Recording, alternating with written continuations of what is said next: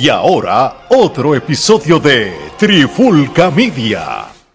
Saludos y bienvenidos a un nuevo episodio de Trifulca Media, estrenando el debut del nuevo podcast bajo la sombrilla, Trifulca MMA. Geraldo, esto es una creación tuya, tú te inventaste este concepto, ¿cómo estás? Primero que nada, ¿cómo estuvieron esas merecidas vacaciones? Pues aquí estamos ya de vuelta, gracias a Dios. Este, las vacaciones excelentes, de verdad, eran necesarias, ya de vuelta a la realidad. Obviamente, pues extrañé la trifulca y ya estamos aquí de vuelta trabajando con este concepto de trifulca MMA que de ahora en adelante pues vamos a estar discutiendo todo lo relacionado al deporte de las artes marciales mixtas, ya sean carteleras o eventos importantes eh, que sucedan durante el año. Esto es noticias. Noticias de todo. Este, esto es un proyecto pues que llevaba tiempo tratando de, poner a correr, ¿no? Eh, porque pues al igual que la lucha libre, pues las artes marciales mixtas siempre han siempre me han apasionado, ¿no? Al igual que la, que la lucha libre y creo que es el momento indicado, este, ya que estamos comenzando el año, para entonces poder cubrir este, todo lo que eh, sucede en el 2023 y continuar. Y qué mejor este comienzo que este evento que se llevó a cabo este pasado sábado. Así mismo es, este, este evento histórico, porque las cosas que sucedieron en, en él eh, son históricas. Eh, de igual manera, este Trifulca MMA eh, es un nuevo podcast bajo Trifulca Media, todo el mundo, pues bajo la Trifulca Media, tú pones Trifulca Media en todas las plataformas de podcast, en YouTube, donde tú quieras, y ahí te van a salir todos los programas que nosotros subimos de los diferentes podcasts que trabajamos. En estos momentos está este concepto de MMA, tenemos también del género urbano, tenemos concepto de deporte en general de baloncesto, tenemos concepto también aparte de lucha libre, tenemos las entrevistas, tenemos Te lo dijo señor C, el nuevo podcast con esta figura de la lucha libre independiente en los Estados Unidos y compatriota puertorriqueño el señor C. Y tenemos ahí una variedad de programas. Usted se mete en Trifulca Media y usted busca. No le gusta algo, pues siga buscando más abajo que probablemente consiga algo que le guste como cine, televisión, música urbana, música en general. Ahí para los gustos los colores, ¿eh, Gerardo? No, no nos podemos concentrar en una sola cosa. Definitivamente, eh, como tú bien dices, nosotros tenemos de todo como en botica. Eh, eh, el tema que usted se le ocurra, si usted pasa por la trifulca, es hay una alta probabilidad de que nosotros estemos grabando ya episodios sobre ese tema. Y de verdad que este es simplemente el comienzo. El 2023 va a ser un año de crecimiento. a, a, pesar de que los años anteriores han sido de crecimiento, yo creo que este 2023 eh, estamos eh, consolidados y simplemente es continuar y vamos a seguir expandiendo la marca. Trifulca Media, eh, a pesar de que comenzamos con la lucha libre y siempre va a ser nuestro bebé, no es lo único que hacemos.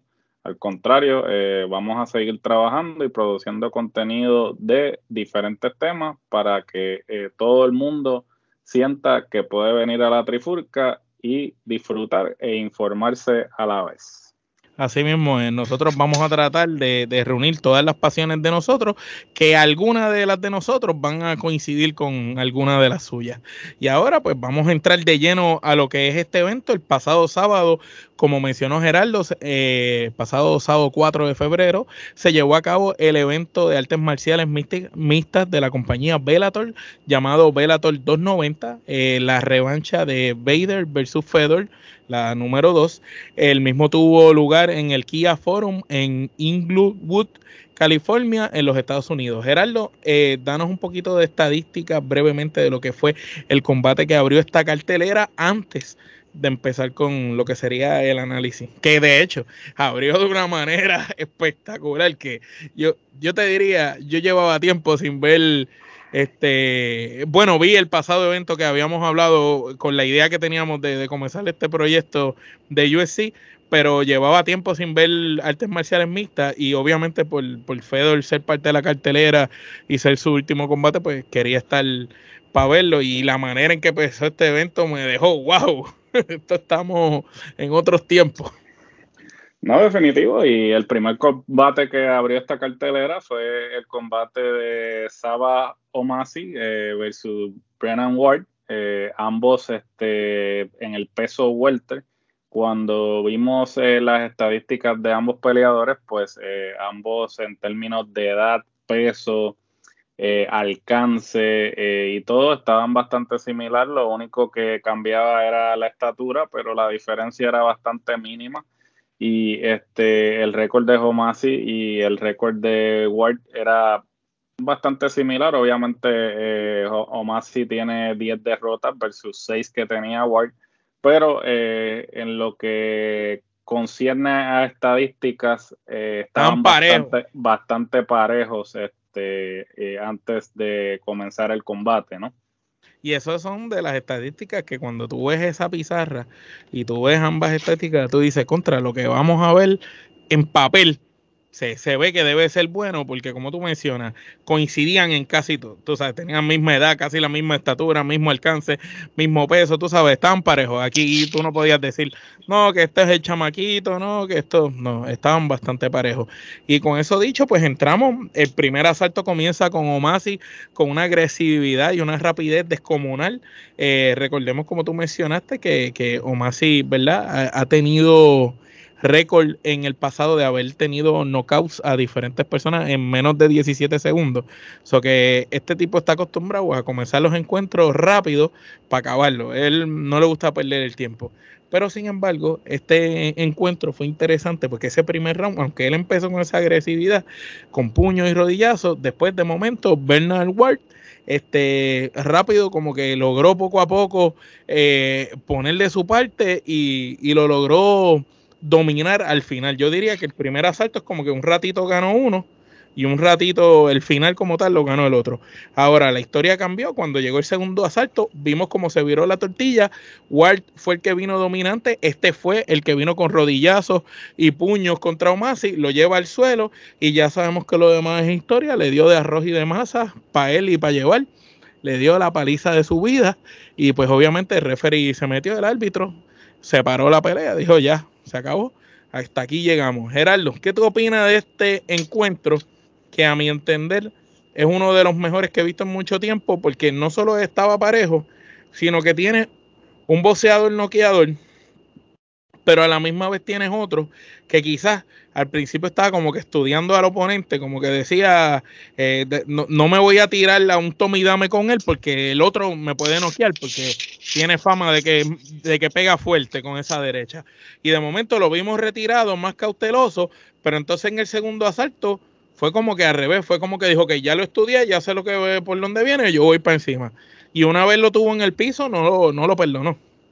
Bueno, definitivo. Es, curioso porque los comentaristas inclusive hacen la salvedad de que Omasi sabía que White iba a buscar el, el takedown.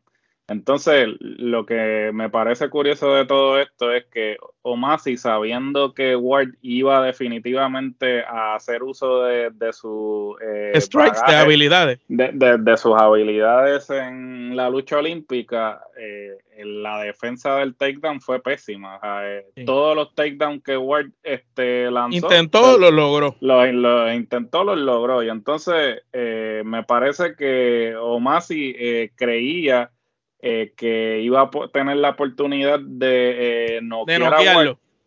Pero eh, Ward, eh, al contrario, Ward fue astuto porque dijo, ok, ciertamente en el striking yo no me voy a ir, me voy a poder de ir de tú a tú con este porque obviamente en el striking él es, él es superior. Sin embargo... él se alejó, él se alejó, él le dio el espacio. Claro, pero se alejó precisamente buscando el takedown. Obviamente lo estaba tanteando en el, en, el primer asalto, pero ya en el segundo asalto, cuando vio que obviamente todos los takedowns que intentó le salieron, pues entonces ahí cambió eh, este, la estrategia a buscar el takedown y entonces eventualmente la sumisión o lo que viniera primero, el ground and pound. Entonces, este, yo creo que eh, definitivamente Omasi eh, demostró que, que su defensa del takedown este, carece eh, drásticamente. yo creo que ese es un aspecto de su juego que él tiene que trabajar para futuras, porque obviamente Bueno, digamos cambiar. Yo no me atrevería, yo siendo él o siendo su esquina, le recomendaría que no vuelva a subir sin cambiar o mejorar ese aspecto, porque es una debilidad que Ward este, puso en, ¿cómo se, cómo se dice? Que, explotó, que, explotó expuso, totalmente ante todo el mundo, porque no lo hizo una vez, como tú mencionaste, fueron varias veces que hizo los takedowns y él prácticamente no, no hacía nada para combatirlo. Eh, estamos viendo que, la, que Omasi, pues su único fuerte es que es un tipo que tiene una derecha sólida que pega brutal, que si te coge te va a noquear. Pero si tú lo logras tumbar al piso antes, pues se acabó la pelea. ¿Qué es lo que pasó en este caso? No, y que cabe, y que cabe destacar que eh, Ward este, hace, eh, hace su regreso a Bellator. Este, él estuvo eh, por cinco años fuera, hace su regreso en el 2022.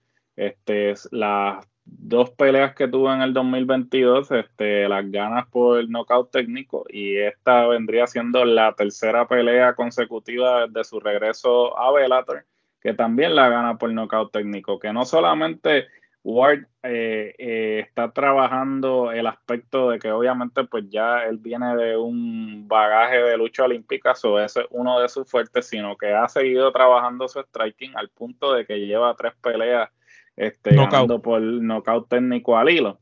Eh, cabe Incluso cuando terminó la pelea lo dijo, estoy listo, quiero un campeonato, quiero, quiero más. Y que cabe destacar también que Ward, este, cuando llega eh, originalmente a Bellator, él estaba compitiendo eh, en el peso mediano, que son las 185. Luego entonces, durante eh, su carrera, entonces decidió bajar al peso welter, que son las 170. esto es un tipo que estaba acostumbrado a pelear con oponentes eh, más grandes y más fuertes. Más grandes y más fuertes. Al hacer este el cambio a peso welter, está dominando. Se mueve, se mueve livianito. sí, como pudimos ver, este tenía a, a Omasi con un muñeco de trapo. O sea, todos los takedowns, ninguno se los pudo evadir y le dio una, le dio una clínica, le dio una, le dio cátedra en lo que este era.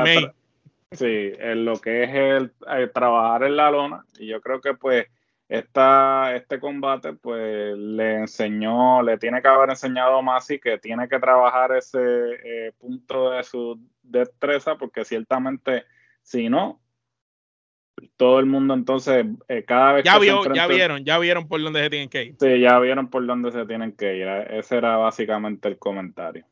Mira, ¿y qué, te pareció que cuando la pelea acabó, este Bernal trató de, llegar hasta la esquina contraria como para ver si el oponente estaba bien y, agradecerle, ¿verdad?, por el combate. Y no sé si tuviste, todo el mundo se metía, como que no, no, no, no te, no vayas allá. Y, y yo me quedé como que, tú sabes, el tipo está haciendo su trabajo y él por lo menos está siendo diligente porque él ganó él no tiene por qué y como quiera quería ir a ver cómo estaba el otro y la misma seguridad, no, no, no vaya. Es que es debatible, ¿no? Este, eh, muchas personas entienden que a veces luego de, de, un combate como el que se como el que se escenificó, pues a lo mejor la otra persona puede no reaccionar bien porque o, o realmente todavía no ha vuelto en sí, porque la verdad es que la patada que le dio fue bastante severa, ¿no? E inclusive yo creo que pues estaban tratando de evitar que surgiera cualquier conflicto, ¿no? A la, misma vez también. Pero sin embargo, cuando llegó, este, se abrazaron y todo y, no, claro, y, y, Ward realmente, pues, como bien dijimos, estuvo cinco años fuera, pero estos, en estos cinco años, pues, estuvo lidiando con problemas con sustancias controladas, estuvo preso. Casi pierde la vida también. Casi pierde la vida. So, este, yo creo que este regreso, pues, como bien dijeron los comentaristas, él, él, él, ha regresado con un propósito, ¿no? Luego de todas las este, cosas que experimentó en esos cinco años que estuvo fuera y pues obviamente los por, por todo lo alto los resultados hablan por sí solos y me parece que este no falta mucho, quizás una o dos peleas más y, puede eh, quizás este, eh, retar por el título. Lo que pasa es que si va a retar por el título que está en la 184 de Evelyn, eh, esa pelea la veo buena, pero veo difícil que pueda salir victorioso. Pero eso es para hablar ya mismo. ¿Cuántas kenepas le damos a este primer encuentro del 1 al 5, Gerardo? Pues yo le voy a dar 5 kenepas. Me pareció muy buena para comenzar la cartelera. Eh, como bien dijimos, este, ese, ese primer asalto quizás fue más bien para tantear, para analizar, pero ya para el segundo asalto, pues ya este, Ward sabía lo que, lo que iba a hacer y ejecutó y le salió. Le doy cinco kenepas también. Este, el combate fue buenísimo. Eh, fue de estos combates que tú quieres seguirlo viendo todo el tiempo, como que no te quieres despegar ni un segundo, porque sabes que en cualquier momento algo puede pasar. Y de cierta manera, como quiera, aunque Ward eh, tuvo la mejor parte este, y varias veces tumbaba el piso a, a Omasi, las dos o tres veces que Omasi tocaba a Ward se sentía, tú sabes. Ward sentía que la pegada de Omasi, tú sabes, era, era fuerte. El tipo da, parece que duro, duro de verdad. Bueno, vamos para el próximo combate. Tenemos a Johnny Iblen eh, contra Anatoly Tokov. Gerardo, danos un poquito de las estadísticas de estos dos tipos. Aquí ya vemos un combate de dos tipos mucho más pesados y se sintió también así en la lucha. La lucha era una lucha un poco más lenta. Bueno, a diferencia de la primera pelea, que obviamente eh, estadísticamente hablando eh, estaban bastante parejos, eh, aquí en papel tú decías como que wow, este, un poco sorprendente, ¿no? Porque había una diferencia abismal en lo que era la pelea en la cantidad de peleas, ¿no? Mientras uno, uno cogió una, una explotada de su vida y el otro estaba brand new.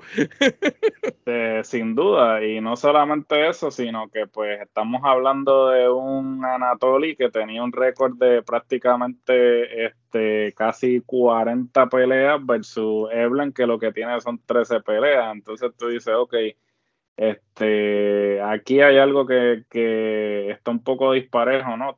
Obviamente tampoco podemos subestimar a un oponente por la cantidad de peleas, pero siempre se le da el beneficio de la duda. Y obviamente, pues, en eh, Ana eh, Tokov, este, en experiencia, pues, triplicaba la experiencia de Evelyn, pero eh, la historia fue otra, porque pues el combate nos demostró que eh, el papel lo aguanta todo las estadísticas pueden eh, ser una. Eh, las estadísticas pueden ser una, pero este la cuando comienza esa pelea, cuando comienza esa pelea entonces este ahí es donde los niños se separan de los hombres Así mismo es, este combate fue rarísimo por demás.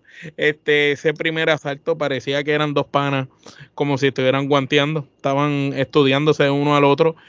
El segundo asalto tocó, tuvo un buen arranque, pero Iblen al final comenzó la estrategia, que esa estrategia Iblen la llevó hasta el quinto asalto, que la estrategia era sencilla, era no coger un mal golpe del otro que no quiera y tratarlo de mantener lo más neutralizado posible y dándole sus puños, dándole sus patadas cuando podía, sus rodillazos, tirándolo al piso, taking down, entonces, eh, eh, llevándolo contra la jaula, contra la esquina, no, no la esquina, sino contra las paredes de las aulas, no dándole ni siquiera un segundo de break, como uno dice, hasta que al final, pues ya tú sabes eh, lo que pasó.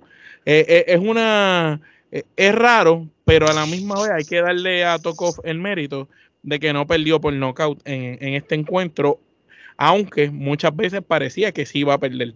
En el tercer asalto y en el quinto hubieron dos momentos que dije, no, este se fue pero sin embargo el tipo se mantuvo ahí firme hasta el final. ¿Qué tú, qué tú crees de esto? Porque este sí era un encuentro por el campeonato que lo retuvo el campeón de solo 12 victorias y que según los comentaristas lo están vendiendo como que es el, el próximo líder de generación.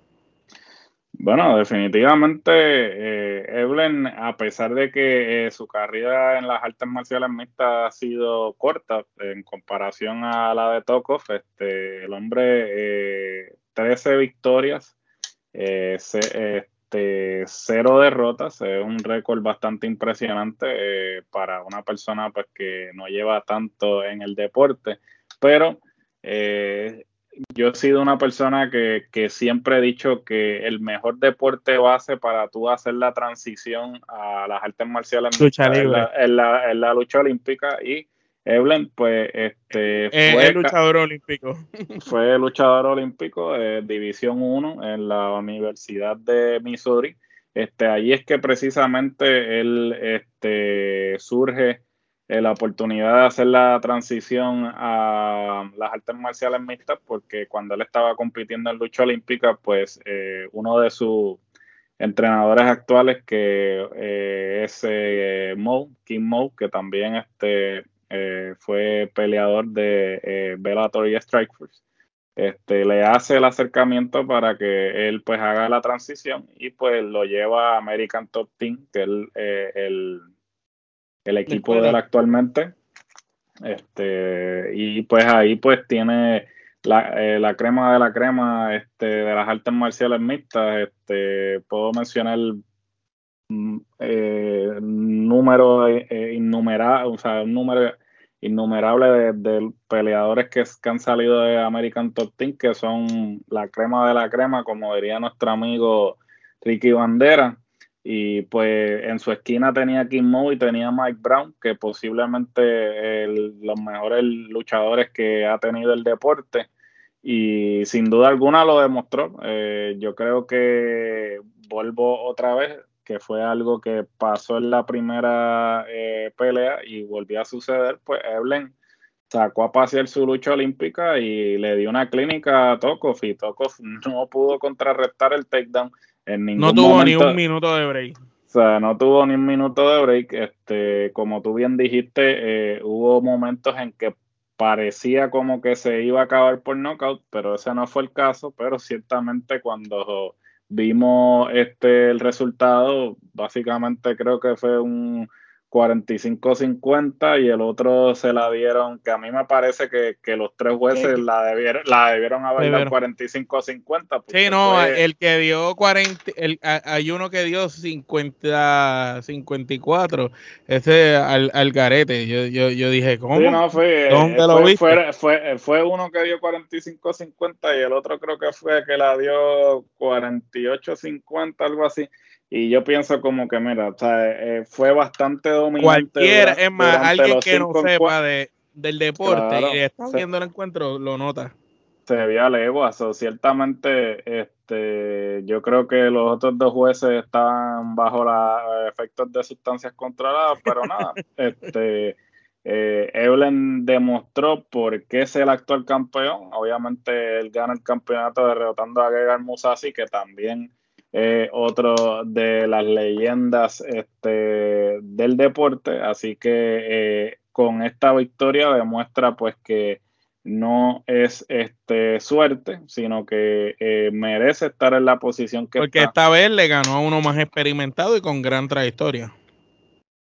No, definitivo, ¿no? Y lleva dos, porque pues básicamente cuando él derrota a Musashi, Musashi este, tiene el doble de experiencia que el mismo que el mismo Toco. So, lleva ya eh, dos peleas corridas en las que le está ganando a personas que eh, tienen este más experiencia que él, tienen nombre, así que el tipo no está en la posición que está por suerte. Así que eh, vamos a ver qué es lo próximo en Bellator. Sin embargo, me atrevo a apostar que este tipo en unos cuantos meses, quizás eh, este, el próximo año va a estar en UFC. ¿Tú crees? Se va, se va. Yo creo, Me parece que, que, tiene. Bueno, jovencito, tiene la edad y tiene la edad, es joven todavía. Tiene la edad exacta, pues tampoco es tan nene, tiene 31. Tiene ahí, eh, quédate un añito más y vete. Bueno, yo le doy cuatro kenepas a este combate. ¿Cuánto tú le das? Yo le voy a dar cuatro kenepas también porque todavía el primero superó este combate en lo que fue estrategia, explosividad de ambos peleadores. Aquí vimos prácticamente, como tú mencionaste, una clínica. De un momento dado para adelante, yo diría que Tokov intentó, intentó muchas veces, pero nunca pudo hacer más nada. Bueno, ahora pasamos a lo que viene siendo el main event, la lucha de la noche la leyenda viviente, el mejor peso pesado para muchos de todos los tiempos, Fedor Emelianenko contra Ryan Bader, Esta sería la revancha, el segundo combate de ambos. En el pasado Ryan lo logró noquear a Fedor en el primer asalto sorpresivamente. Además, este es el último encuentro de Fedor Emelianenko. Pero antes de entrar en eso, Gerardo, danos unas estadísticas un poquito de ambos oponentes. Aquí sí hay una diferencia y una barrera que no solo va de pelea, sino de edad, trayectoria. Esto, tú sabes, esto, em, tú lo ves y tú sabías que, tú sabes, no hay manera que, que Fedor hubiera podido ganar ese encuentro.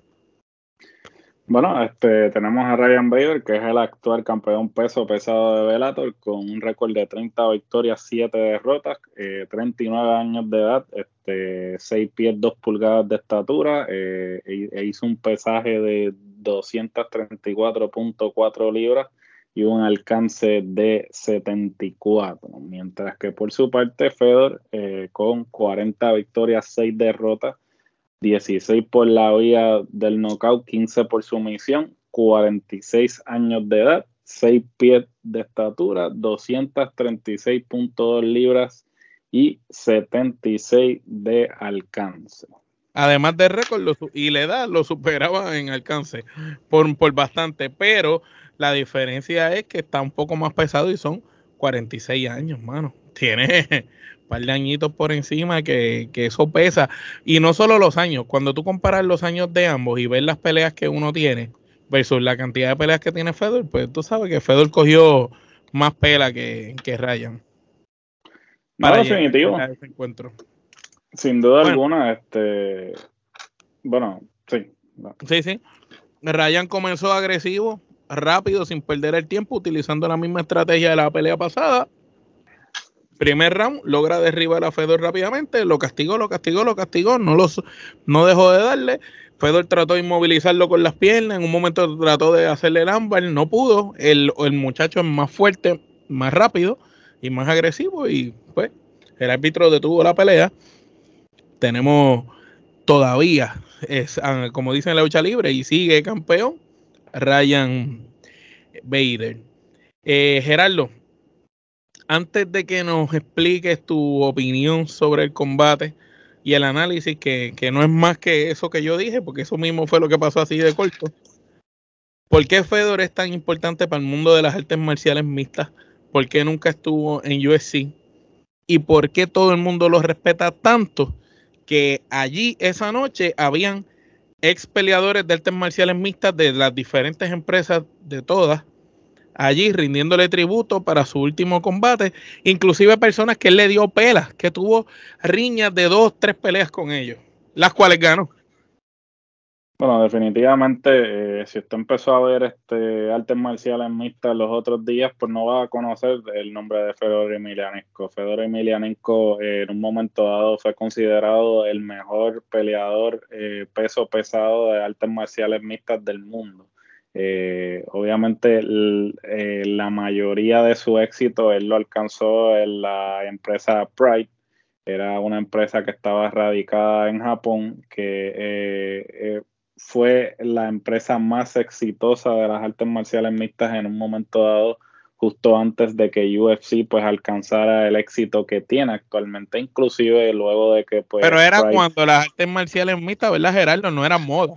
Estamos hablando que en esos tiempos era, era, una, era un negocio cuando todavía no era negocio las artes marciales acá, por lo menos en, lo que viene siendo eh, anglosajón. Definitivamente, todavía pues UFC eh, acá en el mercado anglosajón pues todavía eh, no era considerado un deporte era sí. era como que este, muchas personas eh, inclusive no lo consumían porque entendían que era eh, barbarie, que obviamente eh, hubo una serie de procesos, porque como bien saben, y obviamente no vamos a entrar en todo el detalle del deporte como tal, pero saben que pues este no había, cuando UFC surge, no habían reglas como tal y entonces luego tienen que establecer un reglamento y eventualmente pues entonces es que se convierte en lo que conocemos hoy. Eh, sin embargo, ya Pride eh, tenía una estructura, tenía un reglamento eh, en Japón y pues los mejores peleadores en vez de ir a UFC iban a Pride. Entonces, este, cuando Pride estaba en todo su apogeo, pues Fedor estaba dominando, este, dominando de tal forma que este, le ganó a este, leyendas de la talla de Mark Hunt, Mike Coleman, eh, Mirko Krokop, eh, Rodrigo Nogueira, eh, Randleman, Rampage. eh, eh, Rampage, bueno, en fin, este, puedo continuar. El chino este, ese, el Choi. Eh, Honman Choi, pero Honman Choi es el trigueño, es había un- gordito trigueño bien grande también que le dio una este, este, sí, ese era este, ay, ah, se me olvidó el nombre, este, no, no es, eh, Gary, Gary Goodrich, este, eh, bueno, en fin, este, y pues estuvo eh, una de las mejores rachas que existía. Bueno, él estuvo en 31 y 1 hasta el 2009. En el 2010 en adelante, ahí fue que pues este, tuvo una racha de eh, tres derrotas al hilo, que obviamente tampoco fueron derrotas contra Pancho Caraqueso, Tito Cara Cortada. Eran con este, caballete. Se pierde con Fabricio Verdún, pierde con este Anto- Antonio Silva y luego pierde con Dan Henderson. ¿Sabes? Obviamente, tres leyendas del deporte. Este, no es que, le, que perdió con, con cualquiera. Ciertamente, eh, ahí es que pudimos ver que este, empezó a decaer y claramente eh, ya la, eh, a pesar de que continuó con su carrera, eh, el nivel de competencia no era el mismo. Ya del 2011 en adelante él continúa en el deporte, pero eh, sin duda alguna eh, los oponentes y en las empresas que estaba apareciendo Era- De bajo perfil. Sí, no eran este, oponentes de la misma calidad que cuando él estuvo en su mejor momento. Eh, sin embargo, en el 2017, eh, pues eh, pelea con Mitrion, pierde, eh, eh, pelea con Frank Mir. para aquellos que este, recuerdan, Frank Mir fue el que derrotó a Brock, Brock Lesnar.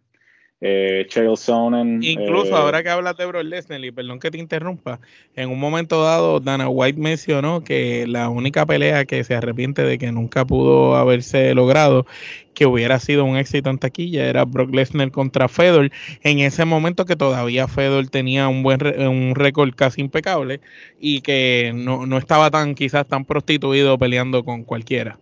¿Sabes? En ese Correcto. momento eh, hubiera sido un peleón que que Dana dice que se arrepiente que eso no haya podido suceder.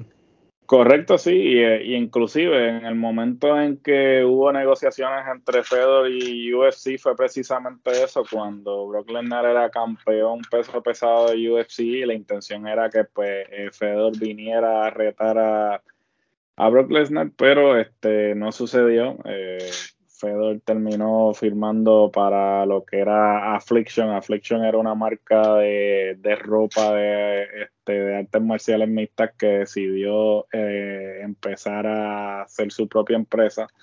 Eh, obviamente fracasaron porque al día de hoy no existen, eh, solamente celebraron dos eventos y pues obviamente eh, fue fallido. Eh, a pesar de tener nombres de la talla de Emelianenko eh, y otros peleadores de renombre, pues eh, el proyecto no duró mucho.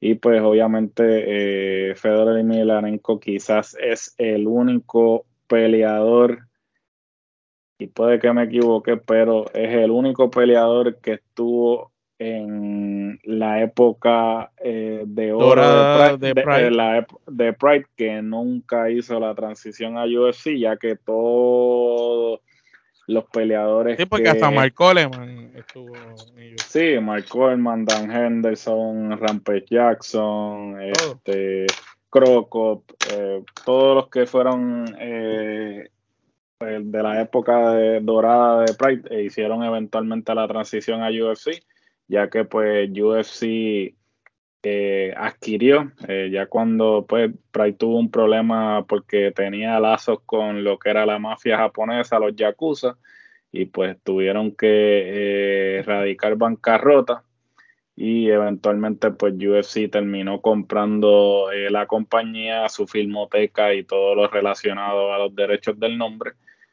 Así que todo lo relacionado a Pride pues le pertenece ahora a UFC.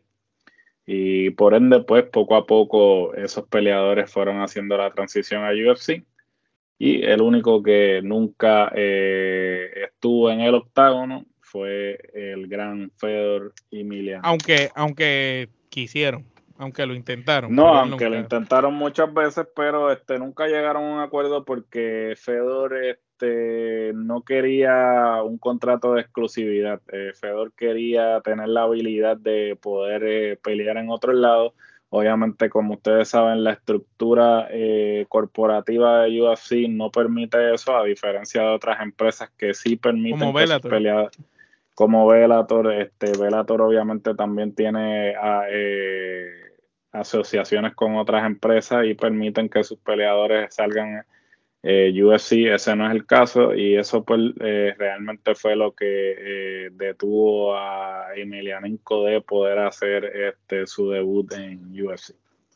Bueno, y con eso dicho, Gerardo, gracias por darnos todo ese contexto sobre Fedor y, su carrera para todo beneficio de todas las personas que no supieran quién, quién era él o que desconocían mucho de él. Este, ¿Qué nos tienes que decir acerca de este último combate? Este que fue muy corto, en el que Ryan literal aplicó la fórmula ganadora que le resultó en el encuentro pasado. Eh, pues mira, este, yo no sé ni cómo analizar esta pelea porque eh, Yo lo vi como si fuera un montaje, mano. Como, como si él estuviera, ok, te estoy haciendo el favor, dame otra vez. Porque es que fue una, una coincidencia tan rara, tú sabes. Literal es como un copy-paste de la pelea pasada. La única diferencia es que en esta él empezó toda la pelea así, esperando, quiero que me dé, quiero que me dé, quiero que me dé, ¡pum! ¡Ay, me diste, me tumbaste! Mira, yo, yo realmente pienso que esta pelea no, no se debió haber llevado a cabo. Yo creo que si él pues realmente quería retirarse, pues este debió haberse simplemente retirado. Yo creo que Fedor no tenía nada más que probar. Eh, ciertamente eh, no lució muy bien en esa última pelea que las últimas tenido. Dos. Las últimas dos, este, pero especialmente el anterior que había tenido con Vader, porque esta era una revancha. Este, y de verdad que es triste, ¿no? Es triste ver una persona que tuviste en su mejor momento eh, como atleta, pues eh, no ser ni la sombra de, lo que era. Eh, obviamente se le respeta por todo lo que logró en el deporte. Sentí el mismo sentimiento que sentí con Undertaker en la lucha libre. Cuando, Como que una persona que tú admiras bien cabrón, verla hacer, no es ridículo, pero de cierto modo verla tratando, aunque sabe que no tiene ya las herramientas, por decirlo de otra manera.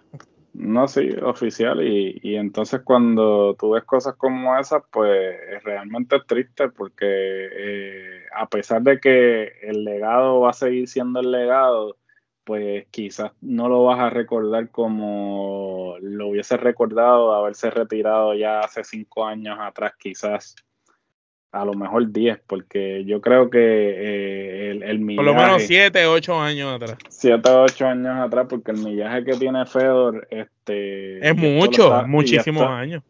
Sí, lo estábamos hablando tras bastidores, eh, a diferencia de, de, los peleadores de ahora, que obviamente son, este se, se enfocan más en la técnica, ¿no?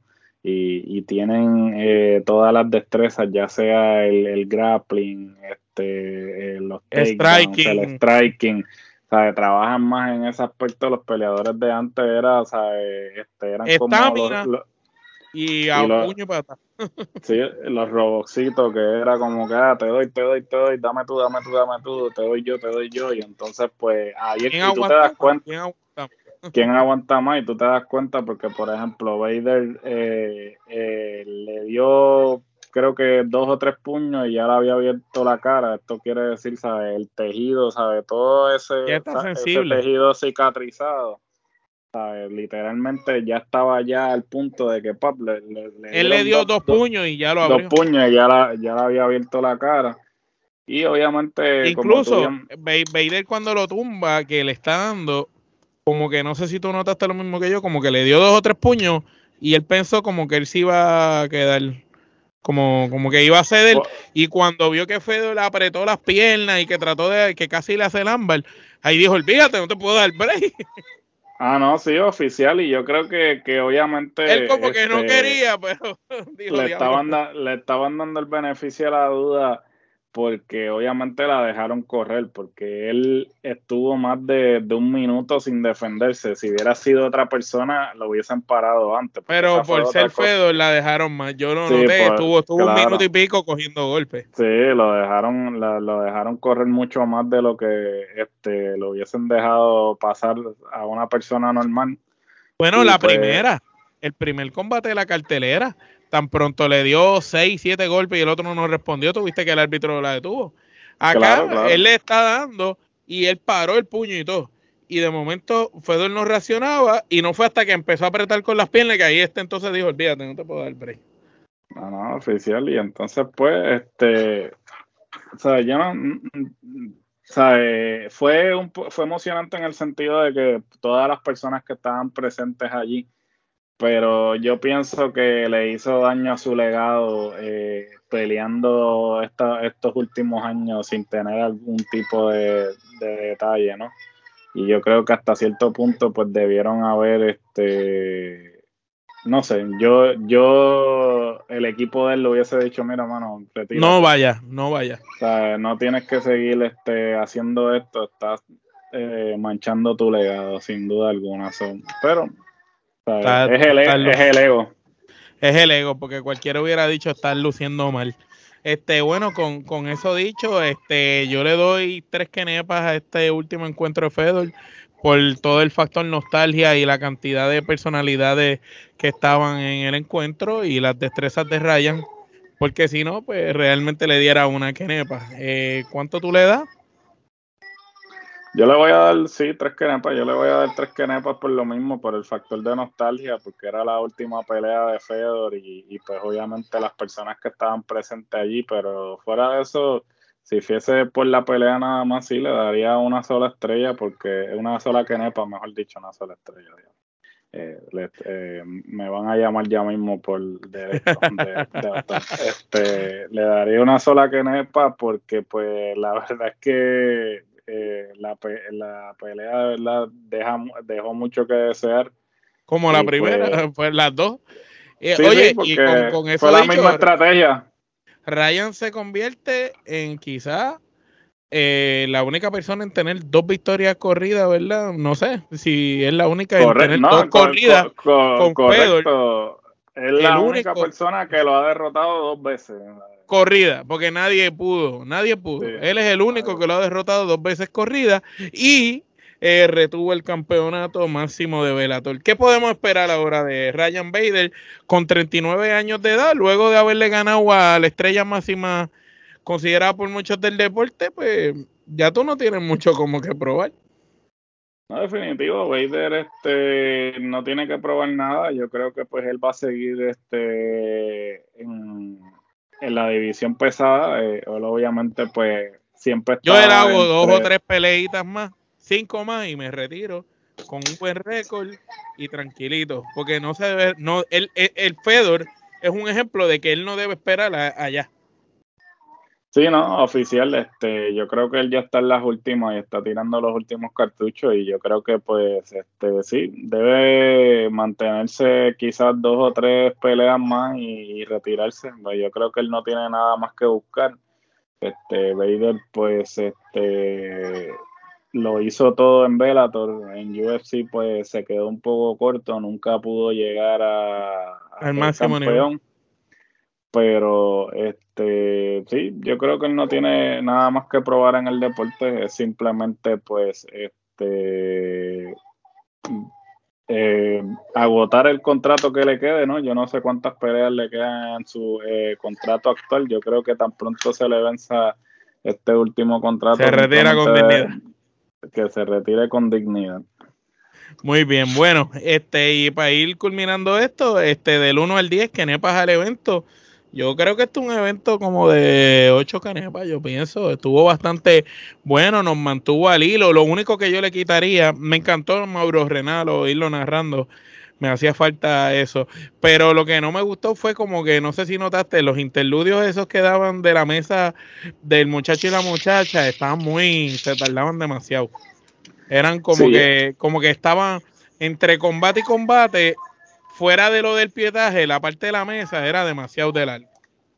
Sí, no, este, definitivamente en eso, es, eh, esos segmentos entre pelea y pelea, yo creo que como que ellos debieron haber puesto más peleas en vez de estar rellenando tanto. Yo creo que quizás debieron haber este, puesto más peleas para que no tuvieran que estar dándole tanto tiempo a eso. Pero eh, fuera de eso, yo creo que el evento estuvo muy bueno. Eh, este, esas tres peleas que fueron parte de la cartelera principal, yo creo que este, hicieron el trabajo.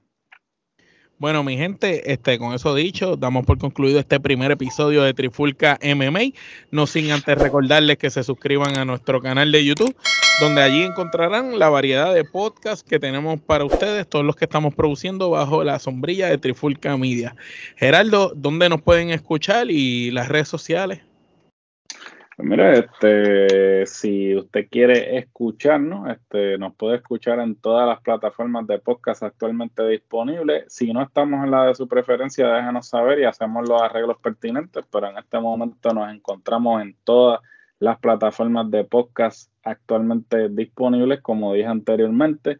Este, las, eh, si no quiere escuchar ni quiere ver estas hermosas caras, pase por nuestra página de YouTube, suscríbase, denle a la campanita para que vean todo el contenido que se está produciendo, por lo menos cinco contenidos semanales eh, de todo tipo, lucha libre, baloncesto, artes marciales mixtas, eh, cine, televisión, eh, género urbano. Próximamente vamos a estar trabajando con el concepto de charlando de música también, so esperen eso, en fin.